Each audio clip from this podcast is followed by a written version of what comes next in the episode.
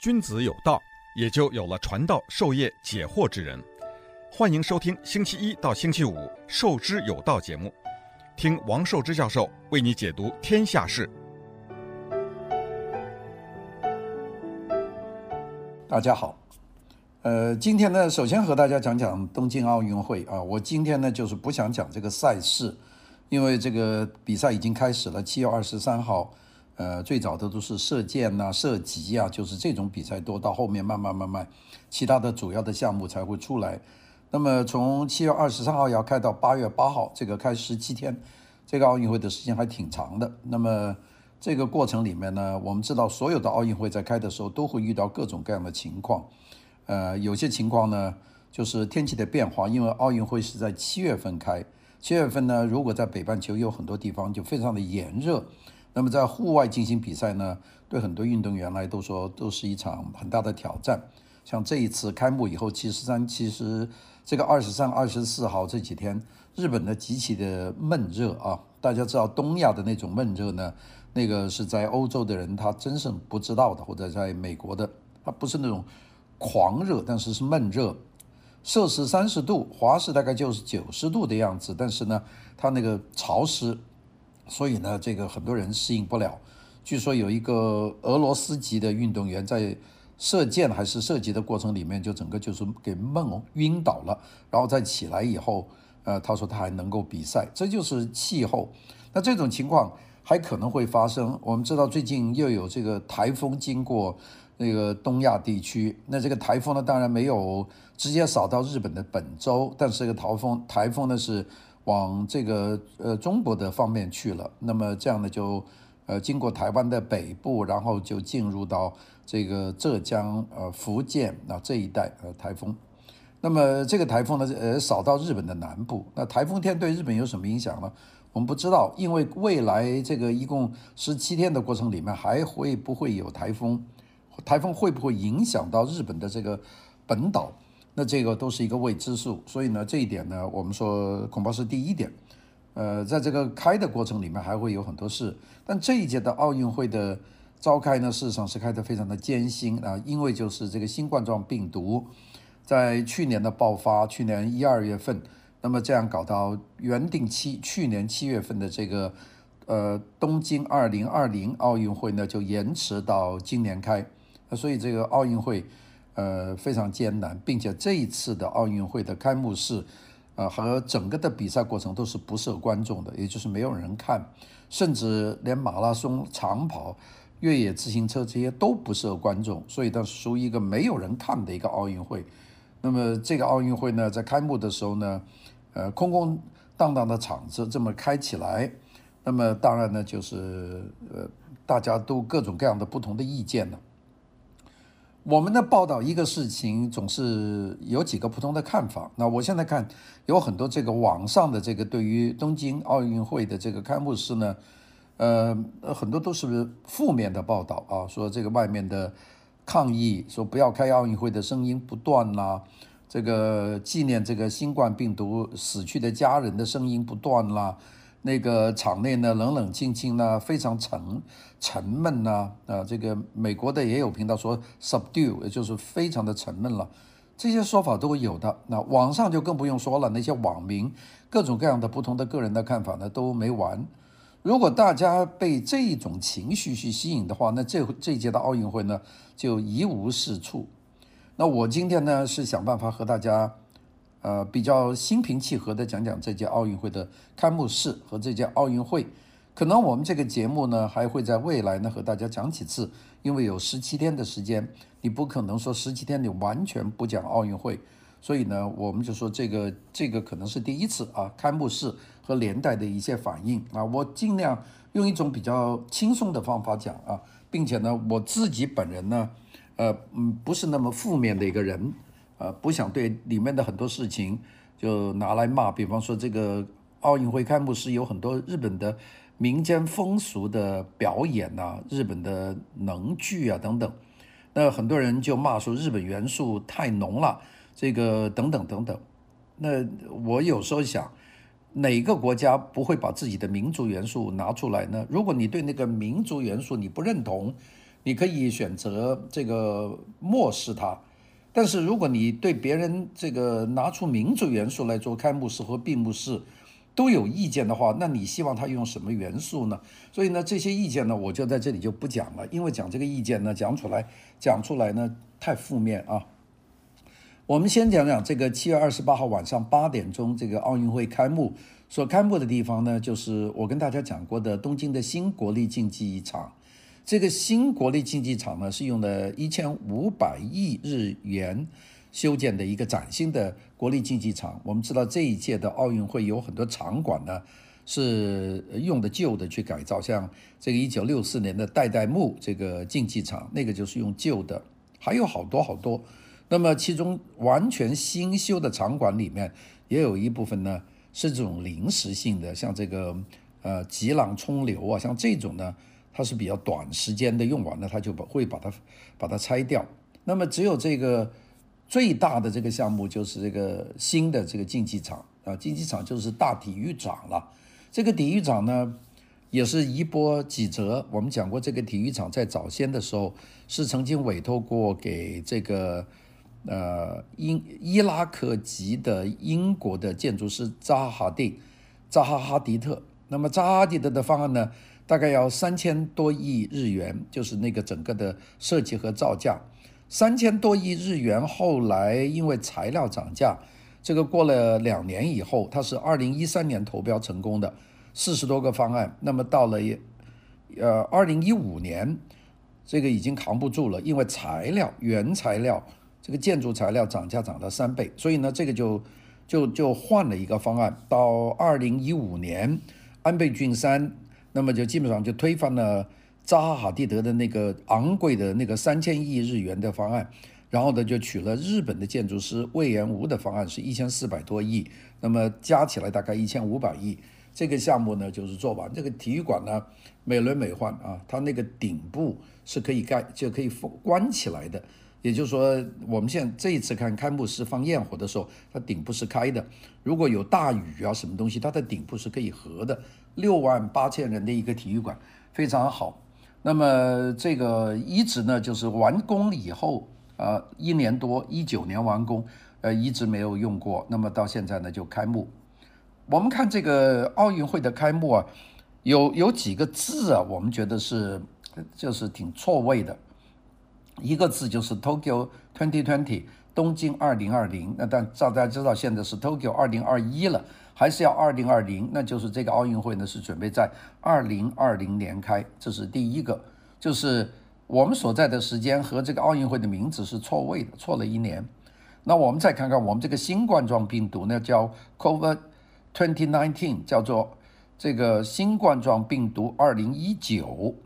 所以呢，这个病的名字呢是前一年，奥运会呢是去年，然后呢这个现在的时间呢是二零二一年的七月二十八号。呃，二十三号这几个时间呢都是错位的，呃，这个我估计在奥运史上从来都没有出现过这种，在名字和它的具体举举办的时间是不一样。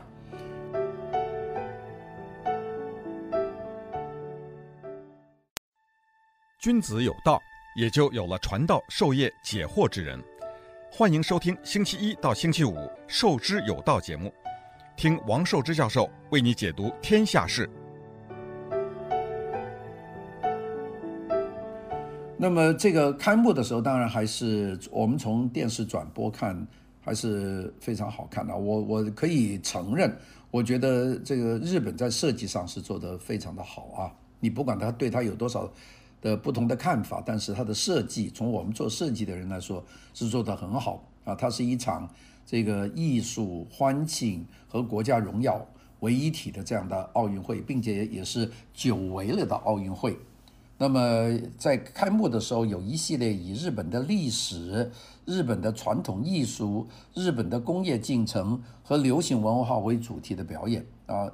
我们静静的看这个表演呢，也就看到一个真正的文化创意的一个国家，他对自己的历史、对他的传统、对他的工业化、对他的流行文化做的一个总结。那这个是应该说是。我我觉得是非常非常的做得好的啊，也就是我们这些做设计的人呢，是可以真实在里面找到很多的参考的元素。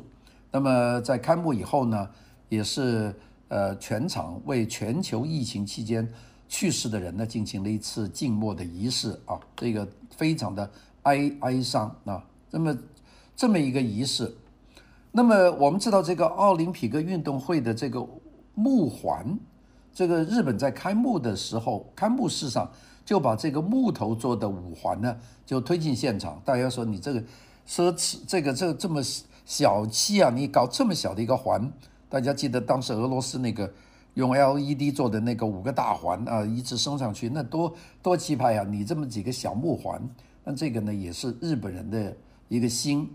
这个五个木环呢，就是做木木头的这个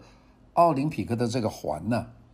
这是呃一九六四年奥运会的时候各国选手呃撒的种子种的这树。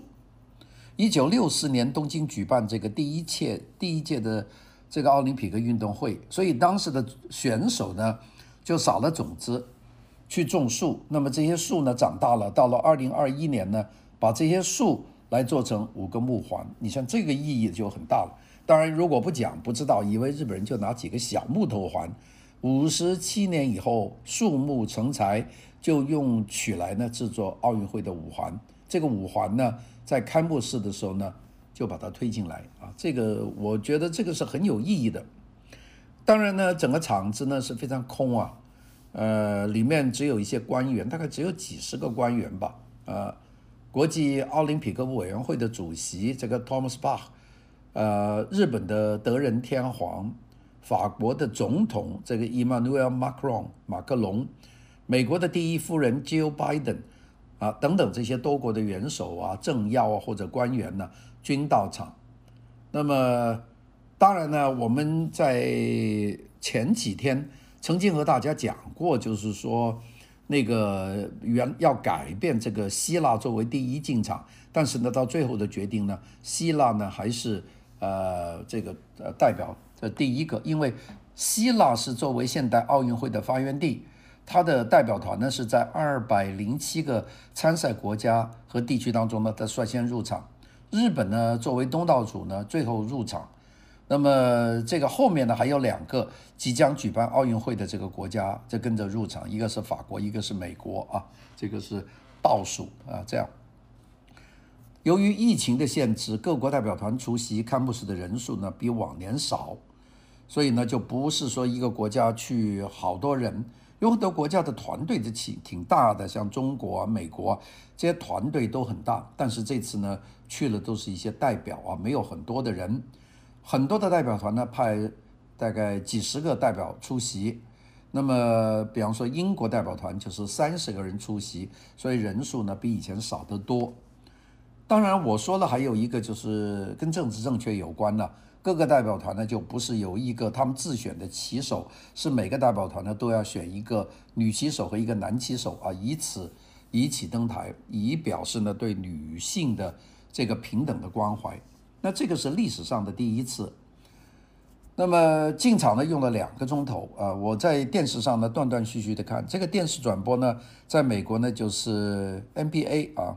，NBA 是在好多年前就跟这个奥林匹克。委员会呢就签了一个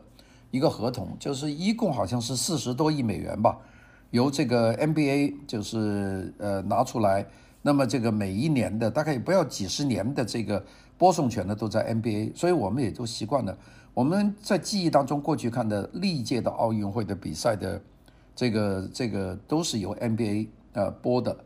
日本的转播呢，就是日本的这个日本的放送啊，就是 NHK，就是日本呃无线电啊，日本的广播广播系统。那么所以呢，日本国内呢就 NHK 播，全球呢是这个 NBA。当然，这个全球的 NBA 播的呢，放到任何一个国家，这些国家呢，有些国家是原封不动的用 NBA。有些国家呢，就把 NBA 的这个素材再进行重新的编辑啊，这个就是不同的做法。那么走了两个多钟头，这些人呢才走到场。现场呢就开始揭晓了这个奥运会开幕式的主题，叫做 Unity in Diversity，叫做多元共融啊。这是今年的奥运会 Unity in Diversity，因为大家都是 very diversified，都是很。很差多元啊，但是我们把它 unity 把它把它合起来。今年呢，这个唱歌的呢是一个歌手，这个歌手叫 John Legend，他呢演唱的一首旧歌是 John Lennon，就是 Beatles 的四个歌手之一的 John Lennon 的名曲，叫做 Imagine 啊，叫做想象。另外呢，这个 Susan Boy，他呢唱歌的时候，他是用作为背景音乐的歌，那么当个背景上面呢就是模拟效果的和平鸽飞舞，没有放真的鸽子。然后在开幕致辞当中呢，国际奥林匹克运动会的这个主席巴赫，还有日本的东京奥运会的组委会的主席桥本圣子啊，是一位女士。那么他们去出来祝呃这个祝词，桥本圣子是向过去一年多奋斗在前线的抗疫工作人员表示感谢。巴赫就说，这届奥运会是一个团结的时刻，同时呢面临着一场前所未有的挑战。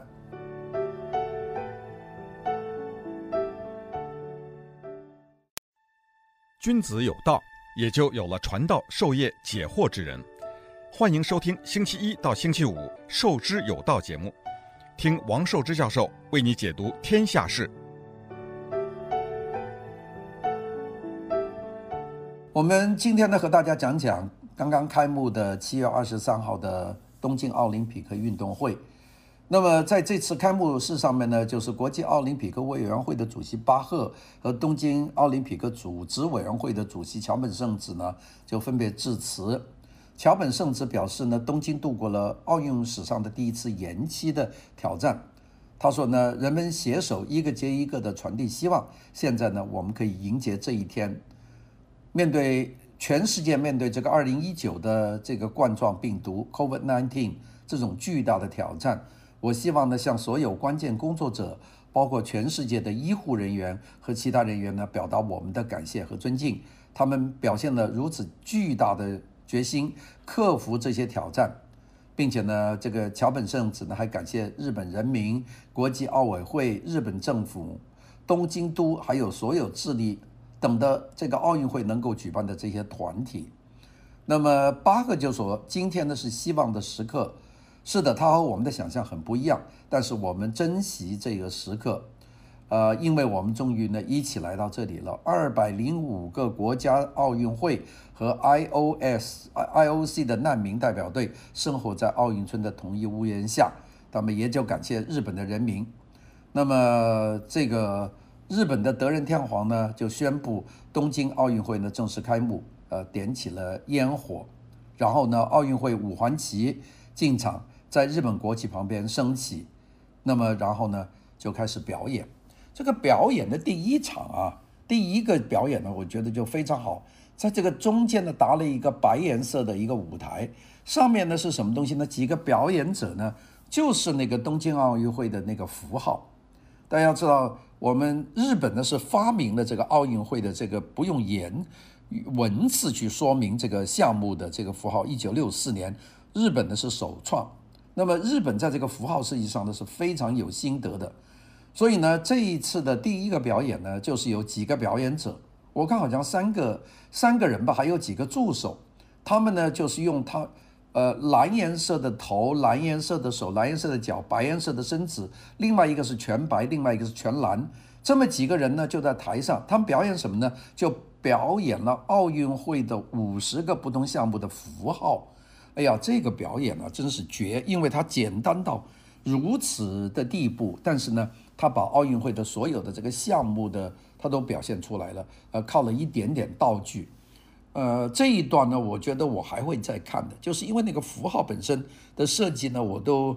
呃看了好几次，设计是做得很好。那么现在用人体来表达出这个形象呢，我觉得是非常的有趣啊，这个是很具这个震撼力。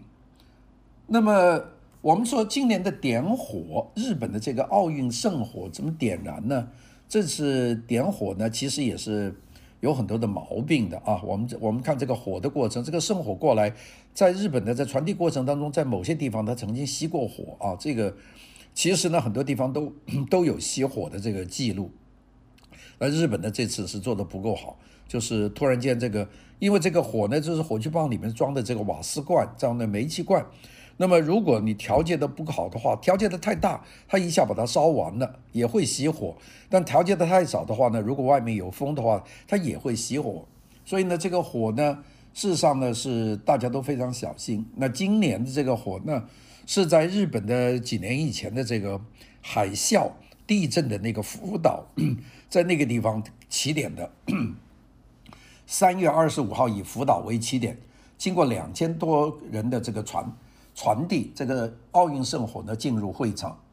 那么这个圣火呢，在体育场内呢，由日本的三名前体育界的传奇来传递。那具体的我就不讲了。其中呢，又经过了一轮的传递呢，有些在校学生，最后呢就传到日本网球的大满贯，这个大满贯的选手叫大阪直美的身上。呃，这个有有些人就说这个这个不对哈，我现在觉得这个别人做什么事情都有人骂的。这个大阪直美啊，是日本血统，但是他有一有一半是海地的血血统啊。那这个也没有什么问题，他是个日本籍的这个运动员，二十三岁，网球名将。那那么最后呢，就由他走进这个以太阳为灵感的火炬坛，为大会点燃这个圣火。那么这个时候，现场呢燃起烟花，照亮了东京的这个天空。我们现在讲讲这届的奥运会啊，我们知道这届新冠疫情在全球大流行一年多举办的这个东京奥运会呢，应该说是姗姗来迟。在东京都呢，依然处于现在处于这个防疫紧急状态之下，来自二百零七个国家的超过一万一千三百名运动员啊，就是在未来的这个两个礼拜里面，他们要进行各项的赛事。那个东京奥林匹克运动会，二零二零年三月份呢，宣告延期举办。组委会就说，今年的奥运圣火呢，将会成为隧道尽头的光明啊。过了一年，全球疫情呢仍然持续，隧道呢还没有走到尽头，但是大家依然期待这个上个礼拜五的奥运圣火呢，至少是一个希望的象征。国际奥林匹克运动会主席托马斯·巴赫就说：“我想走进运动场的时候，将会是一个快乐和宽慰的时刻。”他说：“特别对于运动员来说，那是一个快乐的时刻，因为我们知道这些运动员有多么渴望这个时刻的来临。现在呢，他们终于可以来到这里，可以享受这一刻，在这样非常特殊的情况之下。”呃，我看了这个直播的这个过程啊，这个奥运会的开幕式。还是挺感动的啊！有很多，比方说有一个穿着白衣服的运动员，在这个场子当中走，场场地上像像绿草一样的灯光，他的身影呢就是一个苗啊，一一个这个芽，就是一个有一个梗，这两个我不知道灯光怎么做出来，可能就是呃特别的效果了。但是觉得这个人呢，好像是希望非常好看，那个整个颜色的变换，呃，这个很。如果你就是看直播的时候，你不太会觉得这个场子里面的人很少，呃，有很多民族的这种东西，比方说，呃，大家穿上白颜色的衣服，在一些红颜色的绳子当中啊穿梭，这个也是一个技巧啊，就是我们呃原来小时候有些人拿着红绳子套在手上，这样绕来绕去，大概就是按照那个的思路，整个的过程呢都都非常有趣的。这个体育馆呢是能够坐六万八千人，现在呢基本上是空空荡荡。那是一种，其实呢也有另外一种感觉，感觉就是一种超现实的体验。那这么大的场子，这么完美的表演，呃呃，这个台上是没有人的，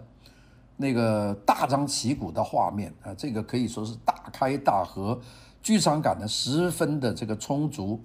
呃，著名运动员呢持旗入场。有日本的 Kabuki 歌舞伎呀，还有耀眼的烟火，各种的能剧呀，这种感觉呢，看起来是一场非常私密的演出。这个记者们是非常的感叹，因为这太奢侈了。你这几十个记者，有这么这么大的一个场子，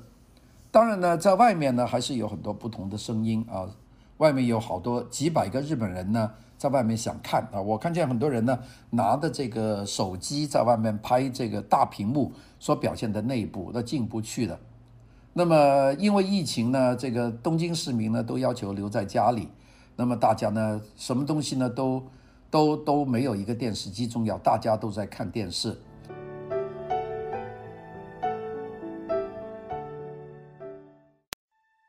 君子有道，也就有了传道授业解惑之人。欢迎收听星期一到星期五《授之有道》节目，听王寿之教授为你解读天下事。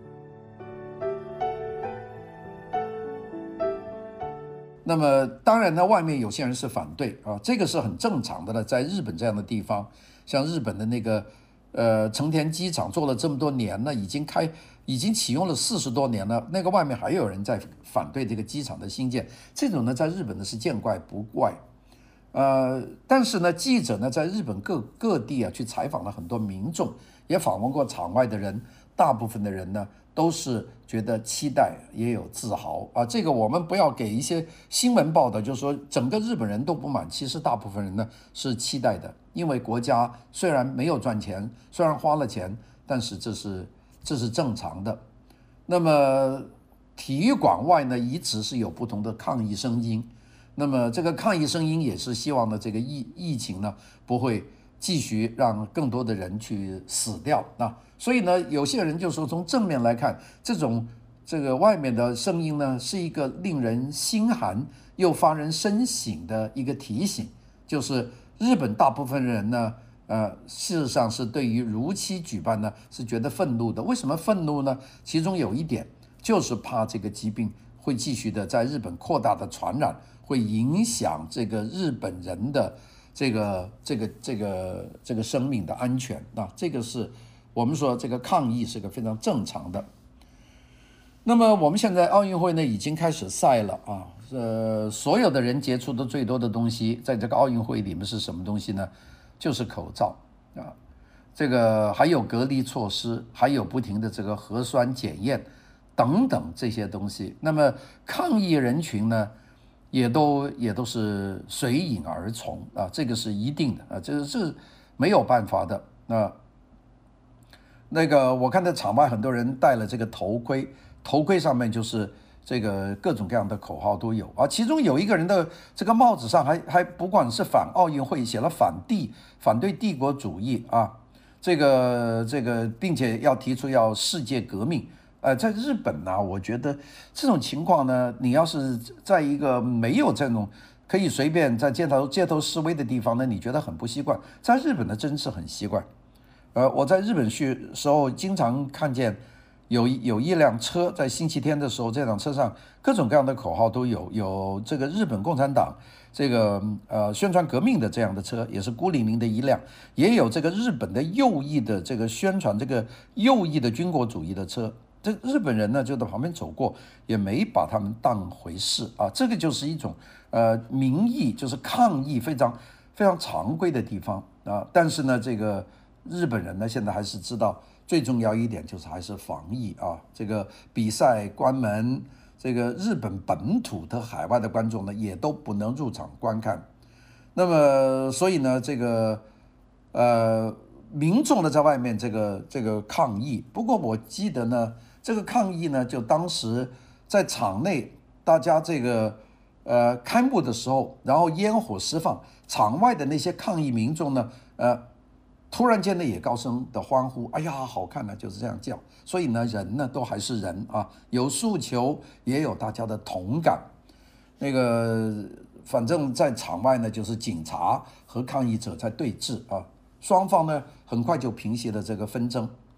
不过呢，这一届的奥运会的选手呢，受到严格的限制，他们在饮食、在训练、在比赛、在睡觉的所有时间。他们都要戴口罩，那尽量减少和他人的这个身体的接触啊，并且呢，每天都要进行这个核酸的检查，这是一个规定。那个我们知道，这个七月二十三号，在奥运会相关的人员当中，已经有十一名运动员在东京呢接受检查的时候发现是阳性，而奥运会相关人员就包括志愿者等等其他的人的，他的感染的总数呢是达到一百零六人。那么其中呢，这个英国奥运代表团当中有六名选手呢被认定是在飞往东京的航班上，这个和感染者的密切的接触，所以呢抵达以后呢在房间中需要这个隔离。那我曾经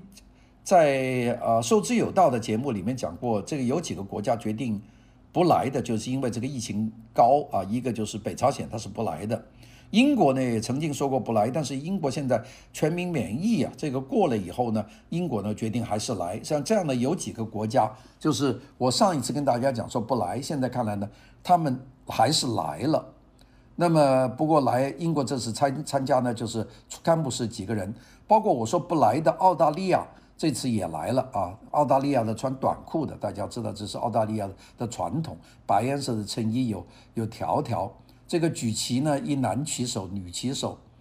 呃，各个国家的口罩是一个特色。埃及代表团是黑颜色的口罩，中国的口罩是红颜色的，这个 澳大利亚是黄颜色的，这个英国的口罩是黑颜色，上面有一个小小的徽记。那个各个国家都不一样啊，黑颜色的还是比较多的。不过这一次呢，有个人出尽风头了，就是汤加。汤加王国的棋手一男一女，这个男棋手啊，呃，打了个瓷博，这个人长得很帅啊，这个像一个这个非非常帅的帅哥，身上还涂了一点油啊，呃，这个是唯一的没有穿上衣出场的运动员，还是非常的好看的。那么这样呢，当然有一个大国呢是没有能够打国旗进来，就是俄罗斯，因为俄罗斯呢是。呃，用禁药还在被制裁当中，但俄罗斯呢是以奥委会的旗帜入场，就是俄罗斯，它是个体育强国了，就来进场。我们看见美国代表团呢，这个除了两个骑手穿白颜色的夹克以外，其他的都是穿黑颜色衣服，里面呢是比较粗的这个海军的格条衫，那是美国队，人也不少啊。不过美国队呢，这个入场式呢。那没有什么规矩啊，美国人一向就这样一哄而进啊，这是大男孩的感觉啊。日本人呢，最后进场，呃，比较沉闷啊，白颜色的西装，红颜色的裤子。中国呢，就就是白红颜色的西装呢，就白颜色的裤子，都打了国旗，戴了红色的口罩，上面有黄色的徽记，这也是一个标标配了。中国的这个举旗的两个人。呃，一个是那个女排球队长朱婷啊，她是一个女旗手，个子非常的高了啊，等等，这些呢就是另外呢，这个香港队和台湾队呢也都一起来，这个也来的人不少。香港代表团穿的是一个米黄色的这个西装，下面是黑裤子。那个台北的代表团呢，穿的是黑颜色的上衣，白颜色的裤子，人来的很少，台北来的这个人，所以呢，这个今天呢，就和大家讲这个奥运会的这个开幕式。好的，我们今天就讲到这里，谢谢大家。